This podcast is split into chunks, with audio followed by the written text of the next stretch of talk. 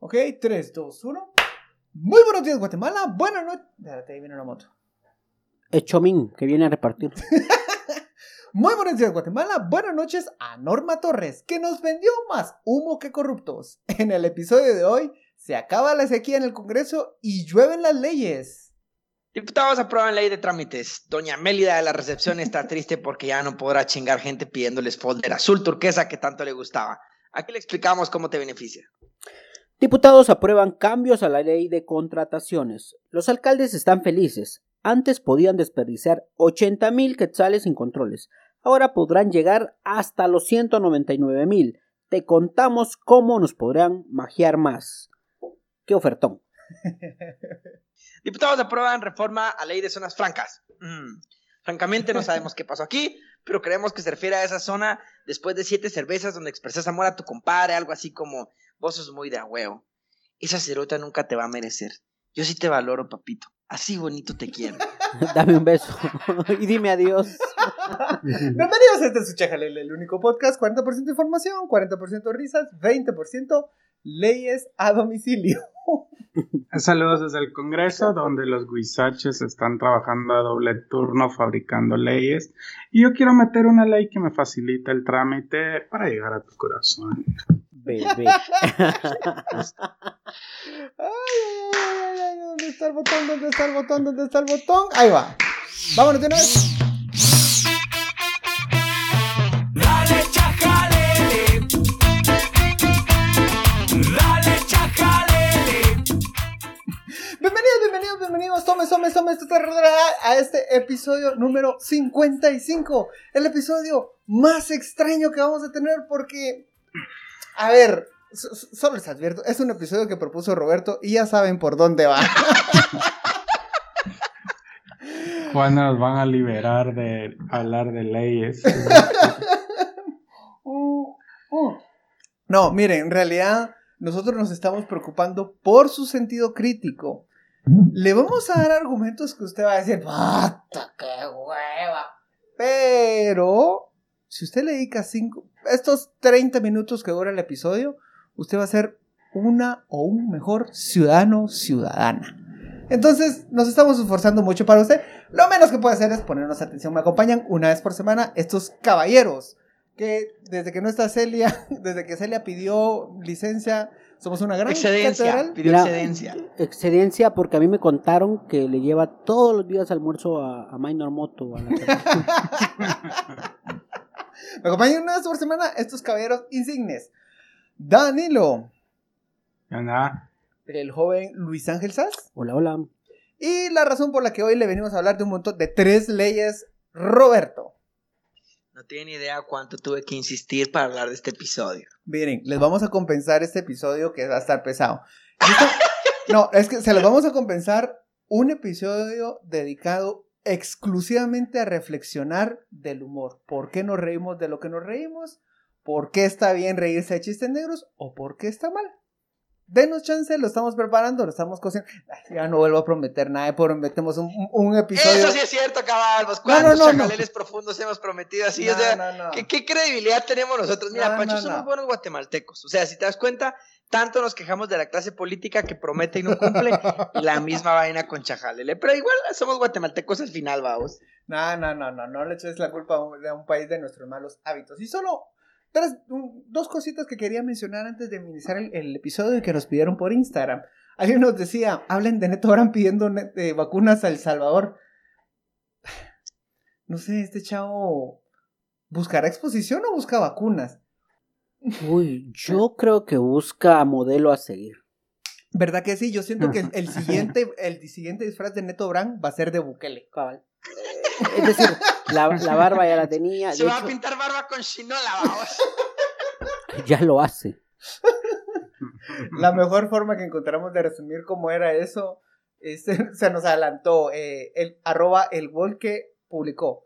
Presidente, lo busca un señor que dice que es alcalde en Guatemala. ¿Cómo se llama? Neto Brand. Neto. jajajaja. Lo- ¿Ya lo googleaste si es real? Pues no sé. El chero sale disfrazado de Iron Man y dice que perdió una pelea contra un alcalde que hace popó en el monte. Creo que no hay más que agregar a ese tipo, ¿no? Hoja de vida de Neto vamos. Sale disfrazado de Iron Man y pelea contra el alcalde que hace popó en el monte.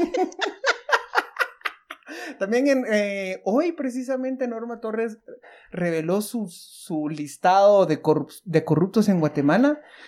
Y mano, o sea, la lista de mi super está más agresiva que eso. Ah, ahora te voy a decir, Pancho, yo no sé por qué, y aquí sí voy a decirlo específicamente, por qué la prensa estaba esperando tanto la lista de Norma Torres. ¿Por qué lo vendió? No sé por- Porque lo vendió caro, fin. ¿Y por qué? Vos, pero ¿por qué se deja pendejear, mano? ¿Por qué se deja pendejear? Norma Torres es una política. A ella le interesa posicionar su marca, hacer sí. show político. Ella no es congresista de Guatemala, es congresista de Estados Unidos. Vale verga lo que haga. Mano, Uy, señor santo, esa boca. ay Dios, por menos que eso se caen ahora las visas, estaba- Ahorita va a mi correo electrónico. Your visa has been revoked. Y la, la Mara reaccionando a la lista como cuando se reacciona a una convocatoria a la selección, va a decir, de, mano, ¿cómo no llevaron a Freddy Thompson? Bueno, Freddy Thompson es clave en la medular. Pues, Freddy, deja eso, Freddy García, esa magia, 44 años y todavía jugando en Heredia. Yo siento que yo, yo, yo le veo potencial, no sé cómo lo, lo, lo ve Roberto, pero imagínate un subproducto de Chajalele que es Sas y Danilo hablando de fútbol. Yo creo que Me haríamos parece. un, Y haríamos mira, y, un buen y tiene dúo que ser Sass y Danilo, porque vos y yo, Pancho, no servimos de absolutamente nada de eso para que no sabemos nada de fútbol. Yo, te- yo, yo tengo lo de conocimiento de fútbol de, de nalgas, no tengo, mano. Mira, sabemos tanto de fútbol como de zonas francas, que es de lo que vamos a hablar en este episodio. Hablando de cosas, a ver, vamos, le traemos tres temas. Uno, ley de trámites. Dos, ley de contrataciones de Estado. Y tres, so- ley de zonas francas. Vamos directamente a la primera. Ley de trámites. Ay, Dios, Celia y Roberto estaban emocionadísimos porque se habían aprobado, eh, porque aprobaron esta ley. Contame, mano, contame y, y- y después me contás un buen chiste porque... Mira, el chiste se lo dejo, se lo dejo a ustedes, pero ¿por qué mi emoción y realmente al respecto de esta ley de trámites? A ver, primero, primero, no espero que mágicamente por una ley simplemente la administración pública vaya a mejorar en Guatemala. No, no lo espero y no soy iluso, pero sí sé que las leyes pueden ser herramientas que vayan moldeando a las instituciones para que tenga una mejora. Y esta ley lo que promueve es una burocracia en el organismo ejecutivo, específicamente hay que aclararlo, esto no tiene nada que ver ni con la SAT, ni con el Instituto de Migración, ni con municipalidades, sino que va directamente para el organismo ejecutivo. Pero bueno, ya es un montón porque son todas las secretarías y ministerios donde tienes que hacer trámites. El punto, el punto en concreto es que son una serie de normas que hacen más sencillos eh, al- algunos procedimientos, bueno, todos, de hecho, todos los procedimientos o trámites, quitando requisitos que son absurdos. Y aquí es donde viene el chiste. Aquí es De- donde de- viene el chiste. definía absurdo. Ah, mira, es que exacto, y ahí es donde viene el chiste. Es que, aunque usted no lo crea, aunque usted no lo crea, en algunas instituciones del Estado de repente a usted le van a rechazar un su permiso para hacer lo que a usted se le dé la gana que quiera hacer y que necesite un permiso del Estado porque por alguna razón el Estado interviene en la vida de las personas y, hay que pedir permiso para todo. Pero nosotros cuando pedís un permiso que sea una licencia eh, sanitaria, porque tenés tu negocio de tacos en la esquina Ajá. y vas a pedir tu licencia de, de, de manejo de alimentos o algo por el estilo. Y resulta que a un burócrata cualquiera se le ocurrió que el folder tiene que ir en color azul. Entonces imprimen una hoja en papel bond, en Word Times New, New Roman, y dice, requisitos, presentar todos los trámites en folder azul. Y vos llegas con todos tus requisitos legales, o sea, los que sí de verdad tenés que presentar, no sé, tu constancia médica o lo que sea, y estás en la ventanilla y simplemente te dicen, no se lo puedo recibir porque no viene en el folder azul. Y te regresan. Y mira, estamos muy acostumbrados a aceptar eso y estamos acostumbrados a agachar la cabeza, pero eso está mal. o sea, la estoy- administración pública no está para ser antojadiza, sino que está para servir a la gente. Lo que pasa es que sí tenemos, en serio, y te lo digo yo, o sea, que me dedico al ejercicio de la profesión como, como abogado, hasta los mismos abogados estamos acostumbrados a decirle que sí a las personas que te reciben el expediente a cualquier requisito antojadizo que se te ocurra, porque no te puedes poner a pelear con ellos, porque no tienes cómo ganarles. Es- Yo, Pero yo es un eso- abuso. yo me Al acuerdo de final eso es un abuso de cuando, poder. cuando me veía a los abogados en la torre de tribunales llevándole chocolates y todos. a las secretarias o una subotea de, de, de, de, de guaro eh, a, a los secretarios de los juzgados. Y no, y no es algo que a mí me cuenten, es algo que yo vi, pues yo cinco años Así tribunales. es, es cierto, y yo lo vi, cierto, o, casa- o, o los fisiquines, los abogados fisiquines casaqueándose a las chavas. Y que, que, que no eran como... estás- A ver, a ver, a ver, a ver, a ver, ahorita sí me hueve, ya me hueve. Me estás diciendo que esta ley implica que las los a- menos personas van a conectar en el juzgado porque ya no se las van a tener que casaquear. No lo sé. Pero Sí, creo que sí, habrán menos a rosas, menos a chocolates a y menos a licor. chatilla de ventanilla para que te acepte el trámite, porque ahora por ley te lo debería aceptar, vamos. El Congreso metiéndose e interrumpiendo el amor, ¿te das cuenta? Qué jodido. No, yo, va, a ver, tratando de aterrizar esto un poquito a casos concretos. Eh, yo sí recuerdo ver, haber visto algunas licitaciones en las que específicamente... Roberto, ¿por qué estás escuchando notas de voz de tu novia cuando estamos grabando? No estoy escuchando notas de voz de mi novia. Ella, ella me está llamando, que no me gente. Mano, Pero- que respeten. Pero de, de hecho tiene algo que ver con Chajalele, solo para que te des cuenta, No. Ahí te voy a No, no, no, no. Eso se llama. Ah, para. Ah, fíjate, fíjate que. Mano, estás en una relación tóxica. Oye, pues, exacto. Ni, ni Nicolás Maduro se atrevería tanto. Ay, ¿de verdad estás grabando, mi amor? Ajá. Ah. exacto. Eh, pero bueno, Pero bueno, estoy tratando de aterrizar esto al caso. Y, ay Dios, ahorita no, no recuerdo exactamente el caso, pero sí recuerdo haber visto un concurso de Guatecompras en el que la adjudicación era millonaria y descalificaron una oferta más barata porque en ese último momento dijeron, pusieron en las especificaciones que el producto debía venir en una caja rosada. Era, el era una adjudicación del IX. Ahorita estoy tratando de bajar cuál era exactamente, pero era justamente eso, que una adjudicación que se cae y el, gobi- el gobierno pa- termina pagando millones más precisamente por eso, por un requisito burocrático. Sí, mira, y de hecho, bueno, y el IX, pues solo para aclarar, por ejemplo, en este caso no entraría en este tipo de cosas porque, eh, como te digo, pues la- los trámites no son para leyes de contrataciones, no son para compras ni licitaciones, sino solo para trámites, licencias y gestiones que tengas directamente con ministerios como usuario. Ah, O sea, Entonces, es- pero a- sí, apenas dimos el pero primer paso, es un pequeño paso para el burócrata, un gran paso Es- para la humanidad. Así es, así es, así es. No, y mira, y tanto se habla con el tema de la corrupción, y, y realmente sí uno de los mayores problemas de, de corrupción también que se tiene es tanto la mordida que tenés que darle a la persona para que te mueva el expediente por algún requisito antojadizo. Entonces, es algo bueno. Temas concretos, temas concretos solo. Eh, no te van a estar pidiendo, no te van a estar pidiendo certificaciones que emiten las propias entidades. O sea, yo voy a un ministerio y me dice para, para presentar un trámite, le tengo que pedir una, lis- una certificación previa que tengo que adjuntar como un requisito. Eso por ley está prohibido. ¿Quién me da esa certificación previa? Ah, es el secretario adjunto 3. ¿Y cómo se llama él? Soy yo. Ah, entonces... sí, pero yo en esa capacidad solo vengo los miércoles de 4 a 4 y media. claro, claro. Pero No, bueno, No, sí, y eso pasa, eso pasa. Y bueno, Yo- entre, entre otras cosas, ya no se van a pedir declaraciones juradas, que esto dicho sea de paso, es menos trabajo para los abogados, lo lamento para mi gremio, pero sí ya no se van a pedir declaraciones juradas, sino que se va a tener como una declaración jurada, la firma simple de un formulario. Esto sí simplifica para la población, o sea, significa menos costos, más rapidez. Y termino con esto. Termino con esto. Hay un principio que me parece muy interesante y dice, la duda favorece al usuario. Ante la duda de interpretación, o sea, se tiene que interpretar de manera favorable al usuario. Que eso lo establezca una ley es algo muy positivo y no va a cambiar de la noche a la mañana, esto no va a cambiar la mentalidad de las instituciones, pero esto sí permite que se vaya formando una cultura en donde el usuario sea, o sea, se le garantice el ejercicio de sus derechos y no sea el criterio del, del gestor o del administrador el que persevere, sino que en caso de duda se tiene que resolver en favor del usuario. A mí esto sí me parece muy positivo, entonces, bueno, yo, yo sé gente que esto no es excitante, esto no es emocionante. yo vi a Roberto ahorita en el juzgado eh, frente a un juez dándole sus argumentos. Pero bueno, hay una Pero- pregunta, hay una pregunta. Pero, por ejemplo, en, en Instagram nos es- me escribió a- aquí, Ah. arroba aquí punto Francisco. Yo Ah, no sé, bueno, sí, ustedes no, no lo mueven en sus redes porque no quieren. Me escribió. Eh, te- les pregunté cuál es el, cuál ha sido el trámite más ridículo que han hecho. Y dice, eh, tengo ahorita una cancelación de un usufructo de una persona que falleció en los años 60 y que nació en 1871. Una momia. se- Madre santo.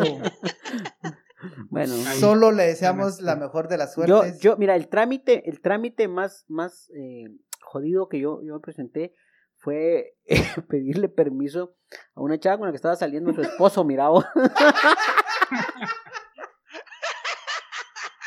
No sé si cuenta como trámite, pero, pero, No pero era seguro. como decirle, vamos a ir a una fiesta familiar, perdón, eh, de trabajo.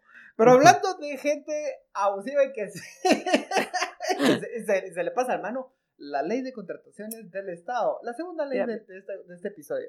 Ya, aquí hablaré un poco y les daré un, un ejemplo, pero es que yo, yo lo estaba pensando cuando, cuando, eh, cuando lo leí y yo decía, se recuerda, en el tiempo de, de la UNE, cuando Rafael Espada era alcalde, eh, pu- alcalde, vicepresidente. Alcalde. Cuando Rafael Espada era vicepresidente, eh, su secretario presentó unas facturas con tangas y Viagra. Pero es cierto. Con no tangas con tangas y Viagra. Y estas facturas pasaron porque había, hay una forma de baja cuantía, así se llama, gastos de baja cuantía que podían llegar hasta 25 mil quetzales. Entonces ahí podías meter tangas, Viagra, eh, consoladores, eh, cosas como este tipo. Esta, esta factura pasó y fue noticia y todo, todo.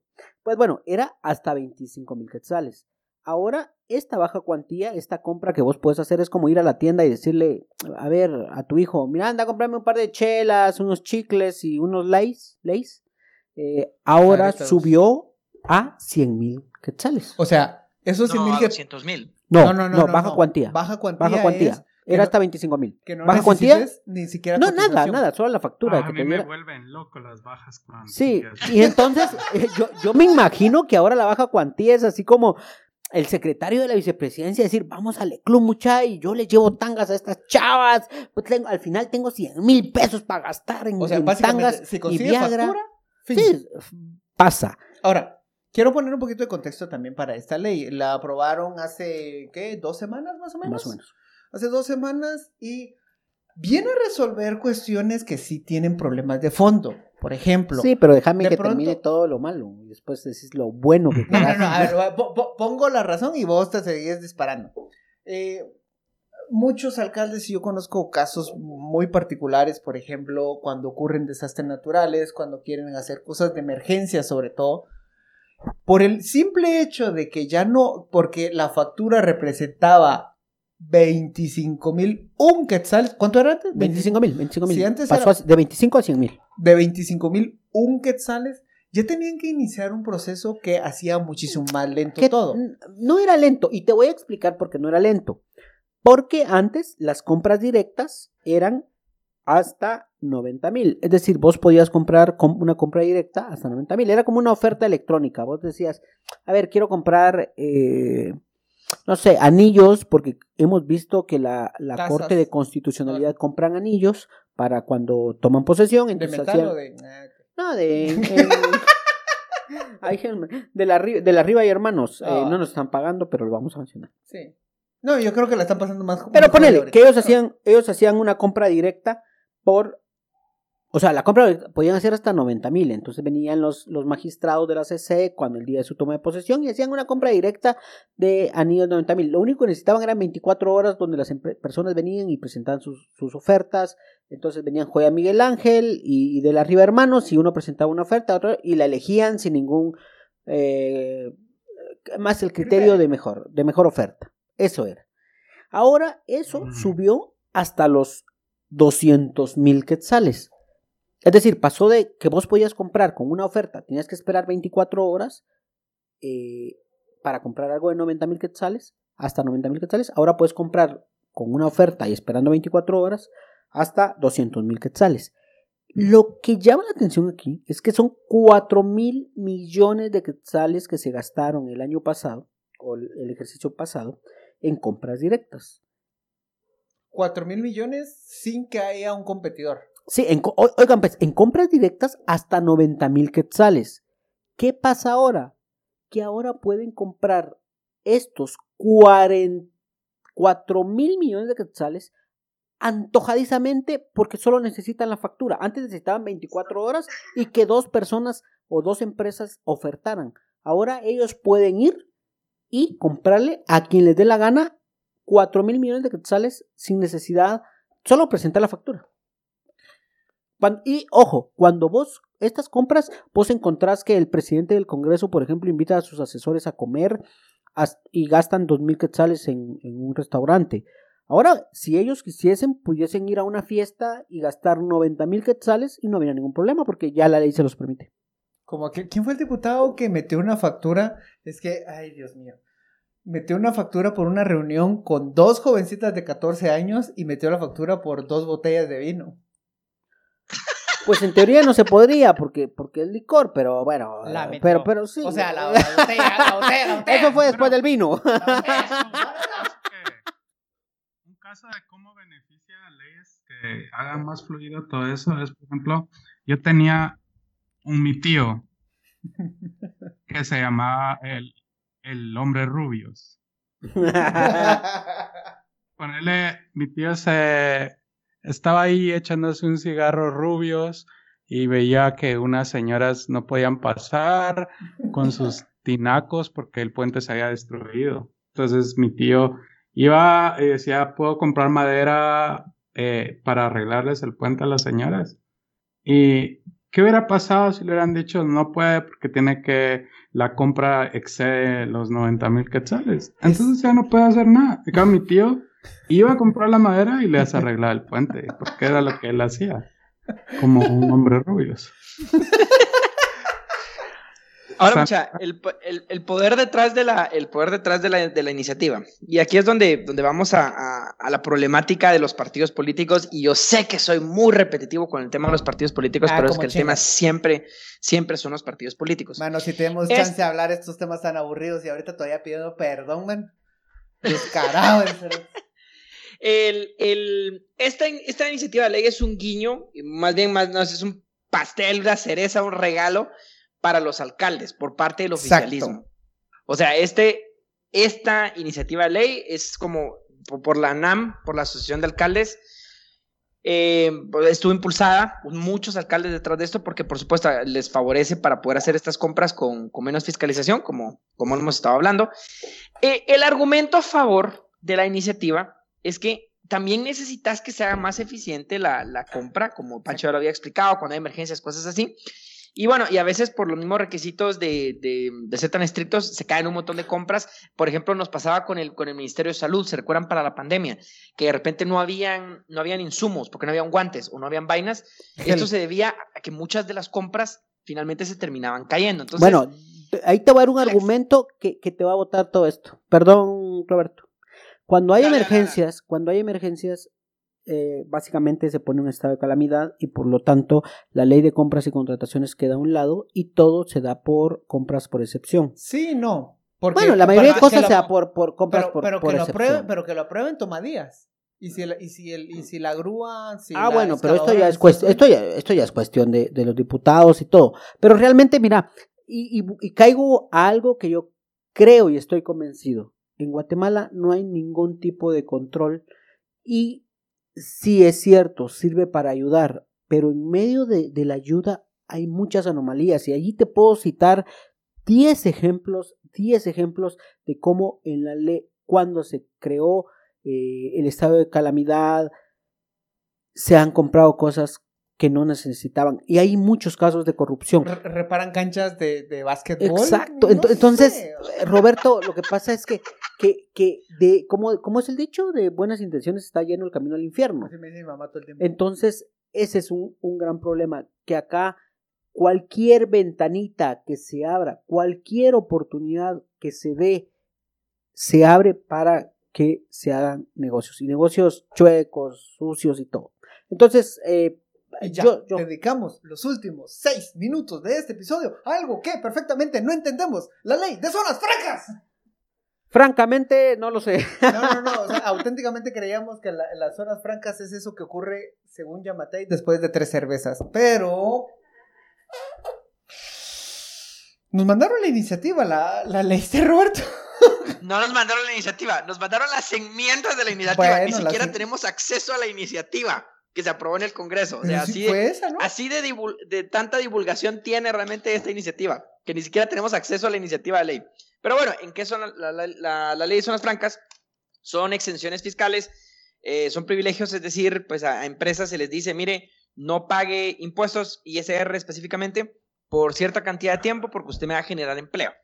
El argumento a favor es que esto eh, incentiva la inversión extranjera, la generación de empleos. El argumento en contra es que son los privilegios de siempre y bueno, no generan tantos empleos como se dice y al final la inversión se tiene que traer eh, de otras maneras. Ahora, eh, el tema, y Pancho, que, que la oposición, ¿cuál es el discurso opositor realmente a los privilegios? A ver, pues uno se topa esta mara en los bares, va, y da pena decir esto, pero la oposición, la, la, el comentario de una diputada de semilla era que, ¿quién era? Ligia Hernández, Ligia Hernández era, ¿no? Dije así. Era, estoy en contra y no están priorizando la educación. O sea, estamos de acuerdo. ¿no? De, no va por la misma línea. O sea, entiendo el discurso de fondo de estar dando beneficios, beneficios fiscales a un grupo muy reducido, pero si la oposición es, es que no estás priorizando la educación, al rato tampoco entendiste la ley, ¿va? No, bueno, y habían otros discursos, como por ejemplo de Samuel, o sea, en donde él, pues, eh, tema de que las cosas se tienen que mejorar las Te- condiciones. te- solo, solo- solo quiero hacer una pausa. ¿Te das cuenta? Esa, esa, ese tú a tú, ese Samuel. Samuel, si estás escuchando, Roberto tiene algunos aspectos, como, como conflictos sexuales no resueltos. Tiene ahí algo no No es cierto, no es cierto, gente, no es cierto lo que están diciendo. No, pero porque Samuel sí lo ha dicho y él, digamos, él, él como economista, Sammy es cabrón, eh, pues, Samio. no, él como, econo- como economista, pues digamos, él, él ha sido muy crítico de los privilegios fiscales, lo cual creo que es válido cuestionarlos, o sea, que se le estén dando privilegios y que la gente no pague impuestos porque se crean agujeros fiscales, totalmente válido. Hay tanques de pensamiento como el ICEFI, que también, o sea, dice que hay muchos estudios que no, que no lo... Ahora, no, que- solo, solo hacer un poquito más de énf- énfasis. ¿Cuál era el argumento del ICEFI? Bueno, el argumento del ICEFI es que según las como encuestas eh, internacionales y en diferentes países, eh, se ha demostrado que no genera finalmente empleos y no son estrategias a largo plazo que beneficien. Y la, la postura de ICEFI es decir, necesitamos una política fiscal moderna, o sea, básicamente lo que dice una reforma tributaria, que está bien, pero nadie le entra. Entonces, y aquí es donde yo digo, veo la ausencia de una oposición porque nadie tiene una propuesta concreta. Yo no he visto un solo partido político que me diga, yo traigo una reforma fiscal. Yo, yo, como- te, como yo- campaña yo- electoral. Yo te voy a explicar algo. Yo te voy a explicar por qué o por lo que, lo que yo he escuchado y por lo que he visto. En el momento que haya una reforma, que haya, perdón. Haiga, haiga, perdón. Aiga, dije aiga, está bien, está bien. importa, Hablamos es que- mal, informamos es- bien. Es que eh, me recordé mis días de Patulul. Pero bueno, Nuestra- en el momento- promesa es mala adicción. Exacto. En el momento que haya, déjame hablar. Yo te digo que en el momento que haya una reforma tributaria, cuando toquen de verdad y aumenten el IVA, va a pasar lo de Colombia. Porque aquí hay una olla de presión que no ha terminado de salir, que en el momento que se toque la tecla correcta, las cosas se van a poner feas. Quizás la gente no lo sabe, pero las cosas se van a poner feas en el momento que se toquen la tecla indicada. ¿Está un poco adormecida la sociedad? No un poco, muy adormecida. Bastante. Pero en el momento que toquen la tecla correcta, que es los tributos a la comida, a la bebida, porque seamos honestos. ¿Cuándo fue Va la última gran protesta en contra de los impuestos? Fue durante el gobierno de Portillo, ¿no? Sí, pe- pero bueno, era un poco manipulada también. Era un poco manipulada por, la- por los medios y todo, porque Portillo, recordemos que era de... Portillo era como, como un Bukele, pero modelo 80.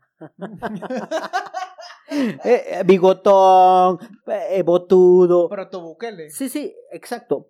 Es más, me atrevo a decir que un día saldrá un Portillo versión 5.0. Y ese día será como la Avenida de Los Ángeles, mira vos. Pero, a ver, terminando de aterrizar el... el- No, el- no, no, no, no, pero aquí sí solo quiero, quiero hacer una aclaración porque, porque SAS está alarmando al público. Está alarmando. Y ese, ese es pánico. No, no lo estoy alarmando. Simplemente no se no dan cuenta. pánico, Pánico se dan Una cuenta. financiero reforma de impuestos. no necesariamente implica tocar el IVA. La- no, la pero aquí, pero aquí no se van a tocar a los más ricos, pues. Aquí no vas a tocar a los más ricos, no jodas. O sea, ¿crees que van a tocar a los más ricos? Es el ISR, es el impuesto sobre la renta. Bueno, Ese es siempre la tema de discusión con los privilegios. O sea, a nadie, bueno, yo no he visto que hayan exenciones de IVA, a excepción de las asociaciones sin fines de lucro, universidades, escuelas, colegios, cosas, cosas así. Pero el tema es el ISR. Ese es el que probablemente se tiene que discutir al respecto, principalmente de las empresas, ver la carga impositiva, cuál es, principalmente cuáles son las deducciones. O sea, hay mucho que se tiene que tejer fino y hay aspectos muy técnicos en donde sí se necesita una reforma, probablemente una reforma tributaria que sea muchísimo más moderna. Ahora, el punto es que yo honestamente no sé y no sabemos. Y mi, mi comentario nada más de esto es que tenemos un gran vacío de discurso político, económico en el país. Simplemente no lo, no lo tenemos y esto solo favorece al status quo. O sea, solo favorece a un sistema económico que realmente no funciona para todas las personas, que es como muy, muy poco potente, que no termina de acelerar y no se le entra. Y yo lo que digo nada más es, o sea, es un llamado a que de verdad necesitamos pedir por, a los partidos políticos, más bien participar y empezar a movernos para que existan ese tipo de propuestas, porque no las hay. Y entonces vienen para las campañas puras pendejadas, como vamos a pelear contra la corrupción. O sea, ah, O sea, y para terminar de aterrizar el tema en las zonas francas, nos están prometiendo empleos.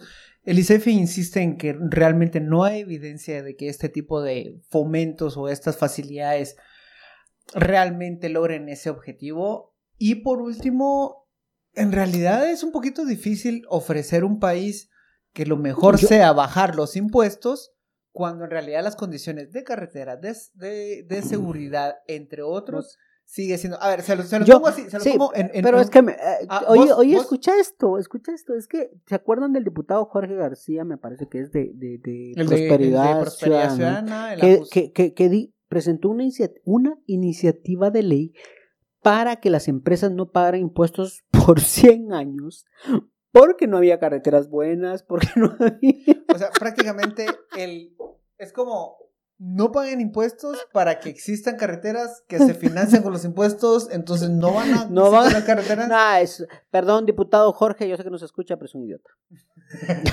sí, no, honestamente sí lo es. Honestamente sí lo es. Entonces, básicamente le vamos a estar intentando dar seguimiento a esta ley de zonas francas cuando ya Exacto. el señor Y presidente les queremos- Ojitos Pispiretos Vos, la les, apruebe. les queremos ofrecer una disculpa pública en nombre de todos los que hacemos Chajalele, porque este ha sido uno de los episodios Más extraño. ¿Estás, es- es- ¿Estás de acuerdo que estuvo raro, no? Mira, mira, yo, yo estoy contento. Yo me voy contento. Yo me voy contento. Muchísimas gracias por llegar al final de este episodio y tengo, por favor, y si no llegaron, no los culpo. No, las culpas. Pero si usted llegó, usted es un chajaliver y No, si llegó, los invitamos a una ronda de chelas donde ellos quieran. ahí está. A ver, a ver, a ver, que, que- que nos- que nos mande. Ahí está. Interesante. Exacto. No, no, no, no, mira, mira, mira. Si está en este minuto, mándenos al Instagram la palabra, a ver, una palabra clave. Palabra clave. Eh, eh, utopía. Utopía. Escuché, Va. escu- escuché Utopía. a Galeano decirla. entonces. Va, mándenos so- solo utopía y a la primera que podamos, los vamos a invitar. Hasta que se pongan ebrios. Así se me vaya el 50% de mi salud. Muchísimas Y conste gracias. que salga a financiar esto. Gracias por llegar al final de este episodio. Muy buenos días, Guatemala. Buenas noches.